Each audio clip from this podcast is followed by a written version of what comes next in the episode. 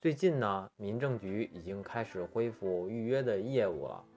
呃，突然就很多的结婚的、离婚的都很多。呃，结婚的多我们倒能理解，怎么就这过了一个月或者过几个月的这个疫情期间，怎么离婚的就这么多了？后来有一个好事儿的闺蜜，女孩的闺蜜就问这个女孩说：“你你怎么就是之前过得好好的，怎么就突然离了呢？”哎，那个女孩就说：“说之前呢。”男孩说不行，他觉得可能是工作忙，呃，是工作压力太大，那确实不行。可是这一个月了，大家也不出门，他还是不行。那这个不行，可是真的不行呀！我不能冒着这一生的这种幸福生活，呃，过不了幸福生活是吧？冒这个险，所以我就说干脆就离了。